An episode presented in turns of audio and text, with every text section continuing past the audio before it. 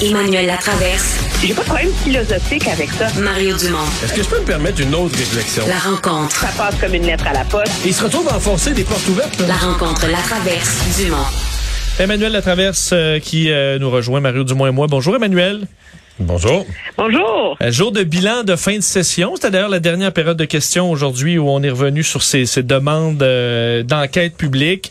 Et dans les bilans de chaque parti, bien évidemment, celui qu'on suit le plus, c'est le parti au pouvoir euh, et le premier, le premier ministre François Legault qui a fait son bilan, disant entre autres que les Québécois en souhaitent pas une euh, enquête publique, qui sont déjà satisfaits avec les trois enquêtes en, en cours.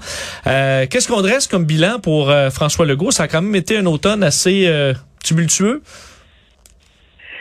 Oui, c'est sûr que ça a été un automne euh, plus difficile pour le premier ministre Legault parce qu'il était à cheval entre gouverner et gérer la pandémie.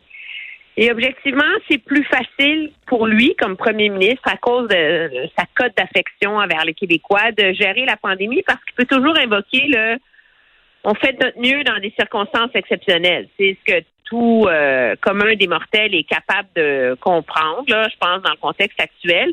Moi, je pense que le grand talent du gouvernement dans la dernière année, c'est d'avoir réussi à garder les projecteurs sur euh, justement sur la pandémie, qui est un peu comme l'angle favorisé par M. Legault et l'angle qui lui est le plus euh, euh, avantageux parce que M. Legault est un premier ministre, je pense, ça fait quoi, trois ans et quelques mois qu'il est au pouvoir qui a maîtrisé l'art de s'assumer. Il assume ses choix.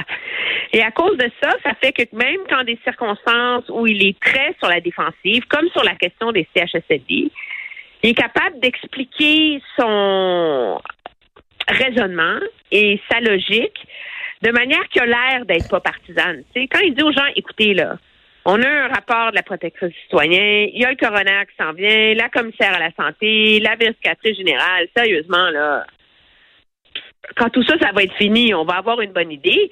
Ben, c'est comme, on en revient à la gestion du gros bon sens. Et jusqu'ici, il n'y a aucun des partis d'opposition qui a, été capable d'ébranler cette forme de simplicité volontaire dans le message du gouvernement, je pense. Mais moi, euh, c'est toute la session, évidemment, il s'est fait demander des, des, comptes sur sa gestion de la, de la première vague de la pandémie dans les CHSLD. C'est essentiellement l'histoire de la session. Moi, euh, je trouve que le gouvernement, sincèrement, a pas livré grand-chose.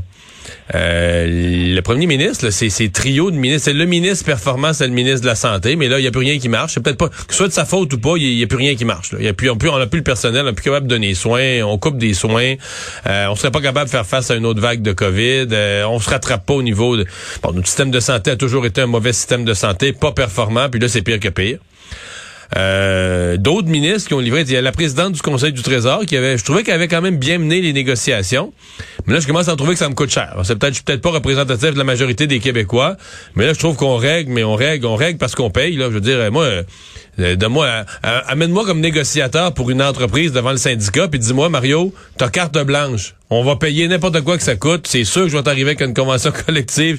Tu pourras dire que je suis un excellent négociateur. quand tu payes, euh, tu négocies, euh, tu, règles, tu fais des règlements. Ben, quels sont les ministres vraiment là, qui, ont enfilé l'aiguille, qui ont réglé des dossiers à merveille? La liste est pas si longue. Il y a pas mal d'affaires. L'éducation, c'est ordinaire de ce temps-ci. Tu sais, c'est pas la, la langue. Mais là, la loi sur la langue, c'est pas réglé. Là, on part, on part pour les fêtes. C'est pas réglé ça non plus. Tu sais, François Legault, il, est pas. Euh, c'est pas c'est pas super là c'est pas euh, bon peut-être la pandémie a pas aidé là ça, ça, ça, tient le gouvernement toujours sais un peu mal pris tu sais, t'as le ministre des Finances, mais lui aussi, là, il a garoché l'argent. On est content de ça, mais c'est peut-être un des bons, là. Mais moi, je, je, je, suis pas impressionné par le gouvernement, sincèrement. Euh, je, je, trouve pas.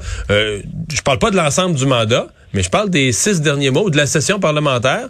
Je suis pas impressionné. Oui, mais moi, je pense que c'est là qu'on voit tout le défi de ce gouvernement-là. C'est que gérer la pandémie, c'est devenu pas facile. Personne oserait euh, dire ça. Mais il a trouvé une recette pour gérer la pandémie dans ses rapports avec les Québécois. Je pense que ce qu'on a vu euh, cet automne, c'est euh, les vulnérabilités au chapitre de la gestion de l'État. Puis je suis d'accord avec toi, Mario. Au chapitre des rapports avec les syndicats, euh, il n'y a aucune victoire pour le gouvernement là, là-dedans. Là, Je veux dire, ils ont baissé les bras sur la vaccination obligatoire. À cause de ça, ils ont renoncé à la vaccination obligatoire dans les écoles. Il ne faut pas se rappeler que c'était quand même un enjeu au début de la session. On va savoir bientôt c'est quoi l'ampleur de ce qu'ils ont fini par donner aux syndicats. Donc, c'est comme un gouvernement qui, jusqu'ici, n'a pas réussi vraiment à, euh, à imposer sa façon de faire et qui a eu, qui a réussi à gouverner en achetant la paix. Euh, sans nécessairement les résultats escomptés au chapitre de la santé. Sur la langue, tu vois, sur l'enjeu du projet de loi sur la langue, moi, je trouve que il n'est pas adopté, ce projet de loi-là, mais jusqu'ici, c'est une victoire pour le gouvernement.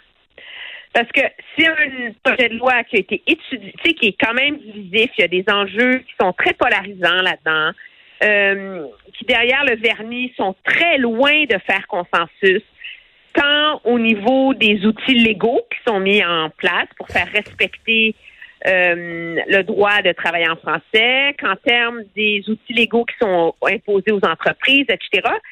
Mais jusqu'ici, tout ce travail-là s'est fait sous le radar pour le gouvernement. Il a, il a évité tout affrontement sur la place publique autour de ce projet de loi-là. Donc, c'est sûr que fermer le deal à la prochaine session, ça va être difficile. Mais jusqu'ici, ça a été euh, un long fleuve tranquille. Là ce qui pourtant devait être un, enjeu divisif et hmm. difficile pour lui. Mais de l'autre côté, il n'y a rien de fait. Pas grand-chose. On n'est pas avancé. Je suis peut-être trop sévère, mais je trouve pas que c'est une session euh, historique pour le gouvernement. Puis il y, a des moments où je me dis que le gouvernement était c'était tellement ordinaire sa session, finalement peut-être que l'opposition y a rendu service en amenant tout, tout, tout, tous les projecteurs sur une euh, sur une bon un, enjeu, de demander une commission d'enquête où la population en veut pas tant que ça finalement, je pense. Enfin.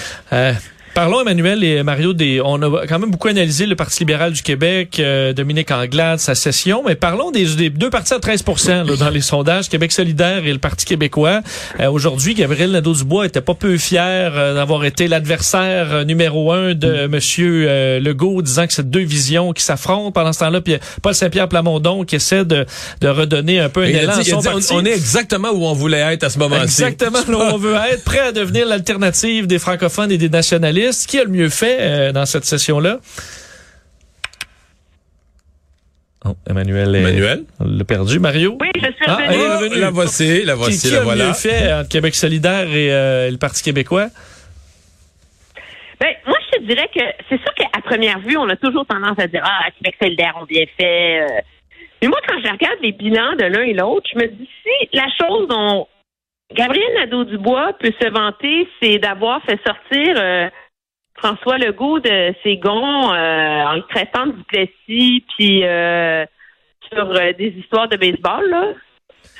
Euh, je suis pas sûre qu'il a beaucoup ébranlé la carapace de François Legault.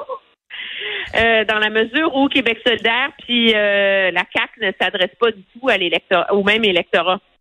Et objectivement, je pense que si on a comparé le Parti québécois à QS, je pense que le Parti québécois, même s'ils sont c'est pas un parti qui a le vent dans les voiles, mais je pense qu'en termes d'objectifs et de progression rationnelle dans une stratégie des petits pas, je pense que le PQ termine dans une meilleure place.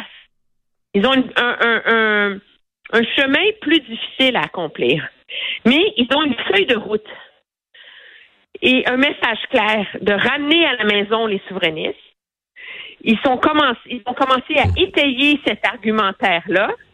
Et en termes de potentiel de croissance en vue de la prochaine élection, ça me semble potentiellement plus porteur, bien que c'est périlleux, que Québec solidaire qui jusqu'ici ne fait que solidifier sa base sans ben se donner les moyens de l'élargir. Oui, mais c'est aussi, j'aime l'expression que tu as utilisée, que le PQ a une feuille de route. Parce qu'à Québec solidaire, il n'y a plus de plan. C'est le Gabriel Show. Là. Gabriel trouve le sujet à chaque jour où il pense qu'il va être amené des nouvelles. Euh, il le fait bien, mais c'est le Gabriel Show. là. C'est ça que c'est. Euh, même l'environnement qui, tu sais, veut dire, faut quand même se souvenir que il nous avait euh, au début de la, au début du mandat, Québec solidaire nous avait dit qu'il allait parler que d'environnement. Là, il en parle plus. Là. le seul c'est essentiellement c'est Catherine Dorion qui euh, fait campagne sur l'environnement contre le troisième lien. Ils ont voté des, des, des cibles complètement euh, démesurées ou farfelues euh, à leur à leur conseil conseil général ou national, conseil national, à leur congrès en fait. Mais sinon, la chambre, l'Assemblée nationale, c'est c'est un thème qu'ils ont pas mal abandonné. Donc moi, je, mais ils font les nouvelles. Je veux dire, Gabriel Nadeau-Dubois sait faire les nouvelles. Faut y donner ça. Il fait les nouvelles. Et là-dessus, il mange le PQ. Là-dessus, sur ça, il mange le PQ. Mais je me rallie facilement à toi sur le fait que le, le Parti québécois a posé des pierres euh, peut-être plus productives, plus susceptibles de les amener quelque part. J'ai hâte de voir les prochains sondages. Là. Je veux dire, euh, chez, les chez les francophones, euh, le PQ était la dernière fois était un point devant Québec solidaire. Puis le PQ se plaint beaucoup de ça. Là, il braille beaucoup de ça. Ça n'a pas de bon sens. Les médias... on est égal. Vous nous dites qu'on est, on est plus là, mais on est au même niveau que Québec solidaire. Vous dites Québec solidaire est, est porté au ciel, puis on a un point de plus que chez Franco. Puis il n'y a pas tort de se plaindre de ça d'une certaine manière. Ben, oui, mais c'est ça. C'est comme ils sont les deux au coude à coude. Il euh, y en a un qui a un chef qui est un tribun extraordinaire, qui est vraiment un très habile politicien. Mais moi, j'ai l'impression, tu sais, quand on compare cette session parlementaire-ci avec les autres, à la session 2021 hiver-printemps, j'avais l'impression d'une profondeur de la part de Québec solidaire. Il y avait Manon Massé qui était de l'avant, il y avait Gabriel Nadeau-Dubois, il y avait euh, Christine Labrie, il y avait, il y avait plusieurs couches d'intervention très fortes sur des enjeux très importants. Puis je suis d'accord avec toi que c'est comme si l'entrée en scène de Gabriel Nadeau-Dubois comme leader à l'Assemblée nationale a comme enlevé l'air de la pièce. Et je suis pas certaine jusqu'où ça va bien les servir, ça. Parce que euh, c'est le fun, c'est tripant, il est polarisant, il est super bon, mais comment tu vas, est-ce que ça va vraiment convaincre des gens à l'extérieur des régions où QS a réussi les improbables victoires de la dernière fois? Elle est où leur feuille de route vers gagner plus de sièges? Et ça, je le vois pas. Le défi, par ailleurs, pour euh, le Parti québécois, c'est que malgré tous les efforts de Joël Arsenault, qui est très minutieux, qui est très discipliné, il n'a pas le, le bagou politique, là, puis la présence qu'occupait Pascal Bérubé. Et c'est ça qui fait mal, objectivement, au Parti québécois en ce moment, cette session. De ça, j'y ai pensé, là. Puis de l'autre côté, Pascal Bérubé, s'il était resté chef parlementaire, il ferait ombrage à Paul Saint-Pierre Plamondon puis ça serait un problème quotidien. non, c'est ça. Ça serait un problème quotidien. C'est difficile d'un parti en reconstruction, tu sais. c'est ça. Emmanuel, bonne fin de semaine. Merci beaucoup. Ça me fait plaisir. Au revoir. Mario Dumont et Vincent Dessureau. Inséparables comme les aiguilles d'une montre. Cube Radio.